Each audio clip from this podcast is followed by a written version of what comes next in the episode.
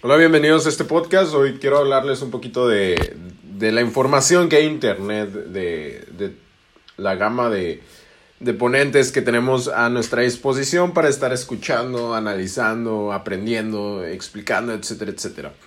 Hay mucha información en Internet y creo que una de las principales em, cosas que me preocupan es que Mucha de la información es parecido al juego este del teléfono descompuesto, ¿sabes? Eh, sale información reciente de algún estudio que se realizó y hay están los journals, están los lugares donde se, se comparte, digamos que todos estos resultados de que, que van saliendo, pero muchas veces son malinterpretados, muchas veces son utilizados como clickbait eh, como una forma de conseguir más likes o de llamar la atención de, de, algún medio de comunicación, alguna página de internet o algún sitio especializado, ¿sabes?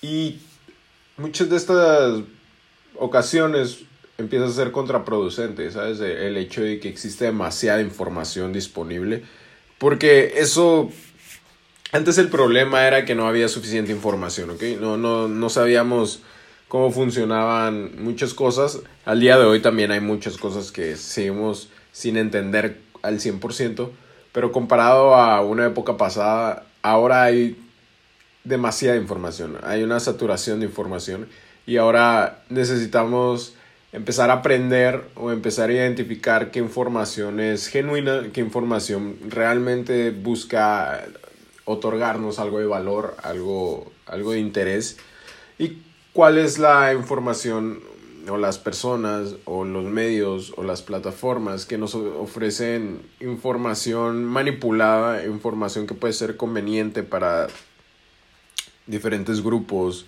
o segmentos de la población que está transgiversada, vaya.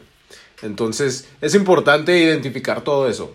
Y puede ser un poco difícil al principio, más, por ejemplo, en, en, en la rama de la nutrición si no, eh, si no estudiaste la carrera o si no tienes algún pasado, digamos, relacionado, puede ser un poco difícil identificar qué personas son las que realmente están buscando venderte algo, cuáles son las personas que sí quieren venderte algo, pero también te buscan el bien de la población.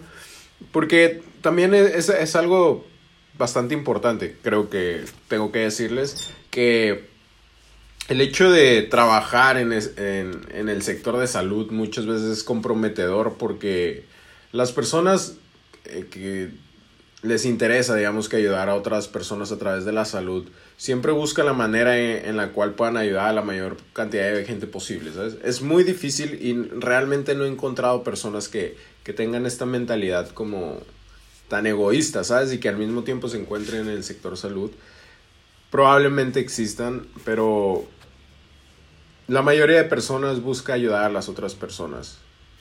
Y el problema aquí a veces es que hay una lucha de intereses, ¿sabes? Con la cantidad de información que se comparte. De parte, por ejemplo, de los nutriólogos, muchas veces el problema es que nos llegan como estas mini consultas por línea o mensajes que si esto engorda, que si cómo puedo bajar de peso, cómo puedo hacer esto, bla, bla. Nosotros podemos compartir la información, pero al mismo tiempo sería como regalar el, el trabajo que hay detrás, las horas de estudio, las horas de aprender, de, de poner atención, de pues el esfuerzo, ¿sabes? El, y creo muchas veces no se es mal visto que las personas cobren por, por su trabajo, vaya. Pero, y sobre todo en, en las redes sociales, ¿sabes? Y es, es algo un poquito complicado, todavía no, no tengo como una posición, yo creo que de algo que sea correcto. Entonces, el flujo de información, como les digo, es, es tremendo. Y hay muchas personas que deciden compartir todo de manera gratuita. Hay personas que manejan suscripciones, mensualidades, trabajo por línea, en, etcétera, etcétera. Hay miles de formas. Pero muchas veces de esas veces es porque la, las personas a la hora de trabajar un poco más en línea te expones también a no trabajar tanto de forma presencial, ¿sabes? Solo tienes cierta cantidad de tiempo Entonces, solo puede ir como que tu esfuerzo y tu empeño realmente dirigido a uno. No puede ir muchas de estas veces a ambas. Por eso hay muchas personas que empiezan a cobrar, empiezan a, meterse en estos rollos de que ah, eres un vendido o X o Y, o porque no quieres como darme este consejo, cosas por el estilo. Pero es porque muchas de las personas lo utilizan como para no gastar, ¿sabes? Y se vale. La mayoría de nosotros no le gusta gastar en cosas que, que uno sabe que puede conseguir de una forma gratuita. Entonces, Bien, si nos vamos ahora a buscar información gratuita de, la salud o de nutrición en Instagram y todo eso, también tenemos que tomar en cuenta que va a haber muchas personas que no van a ser eh, conocedoras. Y no me estoy incluyendo en el grupo de conocedores, probablemente esté en el otro grupo, el de los pendejos. Pero tienes que tener en cuenta esto, güey. ¿Sabes? Vas y buscas información, no sabes si la información es real, no sabes si lo que te están compartiendo es está bien, o si se lo sacó del culo y nada más porque le puso unos emojis de unas frutas ya y se ve bonito, ya es real, ¿sabes?